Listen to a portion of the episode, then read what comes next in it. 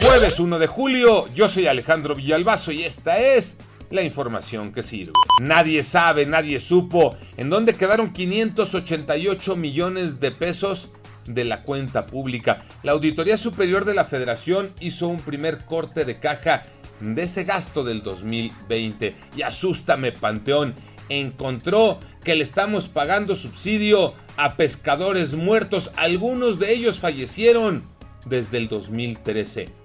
También la auditoría encontró un eh, pozo en petróleos mexicanos por 159 millones de pesos y en comunicaciones y transporte se abrió un socavón de 280 millones de pesos. La Auditoría Superior de la Federación hará un segundo corte de caja, será en octubre.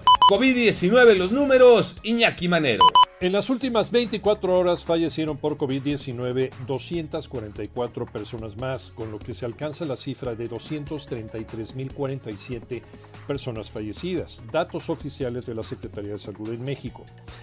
En cuanto a los contagios, se registraron 6.105 nuevos casos, con lo que México llega a la cifra de 2.519.269 personas contagiadas. Y una muestra de que la pandemia no ha terminado es que la Organización Panamericana de la Salud recomienda a México reforzar medidas de salud y vigilancia ante variantes de COVID-19, porque se reportó la circulación de más de 15 variantes del virus SARS-CoV-2. Así que, a seguirse cuidando. Panamá resultó muy papita, Tocayo Cervantes. Así es, Tocayo. Papita, sí porque se le ganó de manera contundente tres goles por cero. El triunfo de la selección mexicana de la Olímpica sobre Panamá anoche. Partido disputado, partido de preparación en el Nissan Stadium en Nashville, Tennessee, con asistencia aproximada de 35 mil aficionados. Anotaciones de Diego Lainez, César Montes y Henry Martín.